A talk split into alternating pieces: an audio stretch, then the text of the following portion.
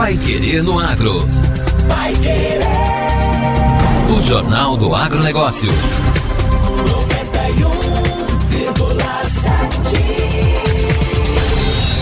Com um faturamento global de 4 bilhões e 400 milhões de reais, a Integrada fechou o exercício 2020 acima da meta estabelecida no ciclo 2015-2020. Os cooperados votaram a prestação de contas e as sobras líquidas atingiram 67 milhões e 100 mil reais. Com a antecipação realizada em dezembro do ano passado, o valor total das sobras para o rateio a ser distribuído aos cooperados é de 22 milhões e 300 mil reais. A Assembleia foi realizada num formato inédito para a cooperativa, 100% digital. Os associados assistiram à apresentação do balanço através da plataforma IASO, que possibilitou ainda interação.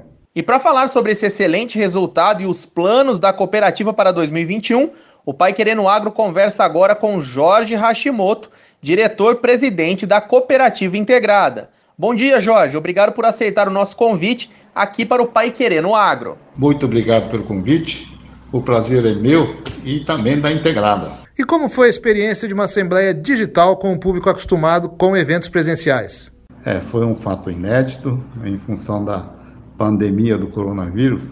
Nós tivemos essa nova experiência de realizarmos a Assembleia Geral Ordinária do ano de 2020, né? A apresentação dos das contas né, para os cooperados do, do, do ano 2020 e realmente é, foi uma experiência muito interessante, né, onde os cooperados puderam fazer as votações e também é, tirar as dúvidas né, durante, a, durante a Assembleia Digital.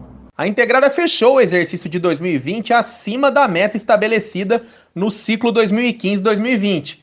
Era essa meta? Bom, no final de 2014 nós realizamos o planejamento estratégico né, para o ciclo 2015-2020. E a meta que nós estabelecemos, estabelecemos era de dobrar o faturamento e atingirmos um, um valor de 2, 4 bilhões de reais de faturamento. E é, com, graças à confiança dos cooperados e dedicação dos nossos colaboradores, nós atingimos o, o faturamento de 4,4 bilhões de reais em 2020.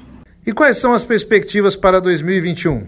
É, 2021 é um ano importante, né, onde nós vamos estar iniciando um novo ciclo estratégico de 2021 a 2025. Mas antes, 2020 foi um ano bastante especial para a Integrada, onde comemoramos 25 anos da fundação, de muito trabalho, de muita superação e de muito desenvolvimento. 2021, nós, nós iniciamos com vários novos negócios. Um dos novos negócios é, é a corretora de seguros da Integrada, onde vamos atender os nossos cooperados, os nossos colaboradores, em tudo que for necessário em relação a seguros. Outro negócio é a a inauguração, nós inauguramos uma loja de máquinas em Ourinhos, no estado de São Paulo, para atender os cooperados daquele, daquele, daquela região. Nós também lançamos o nosso café moído e torrado, café cooperato da Integrada, para atendermos inicialmente os nossos cooperados e, e colaboradores e depois para oferecer, oferecermos para toda, toda a sociedade. E também nós vamos estar iniciando esse ano a oferecer os produtos ah, de forma digital também aos nossos cooperados, que seria o Marketplace, junto com várias outras cooperativas numa intercooperação. Jorge, muito obrigado por atender o nosso convite aqui do Pai Querendo Agro.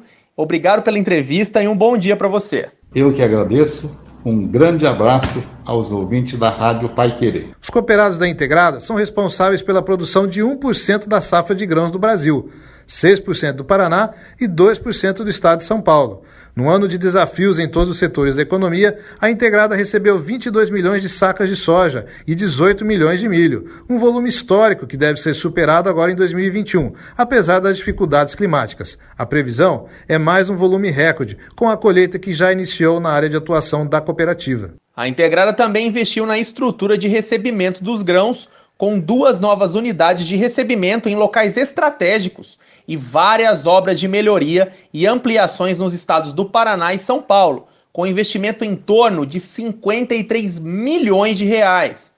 Para 2021, já está previsto um orçamento de 56 milhões a serem investidos no setor de armazenamento. Agora, no Pai Querendo Agro. Destaques finais. Melhora o clima para o plantio do milho safrinha. Após prazos para o início do plantio, em função da demora no ciclo da soja, o milho de segunda safra deve ter um mês de abril com condições climáticas mais favoráveis para o trabalho de campo, de acordo com a Rural Clima.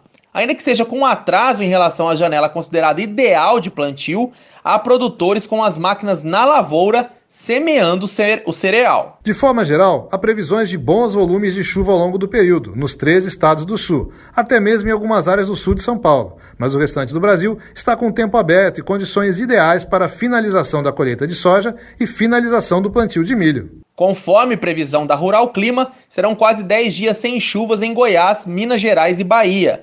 Mas para abril, toda a região central do Brasil deve estar com tempo aberto, principalmente sobre São Paulo, Mato Grosso do Sul, norte do Paraná, Minas Gerais e Goiás.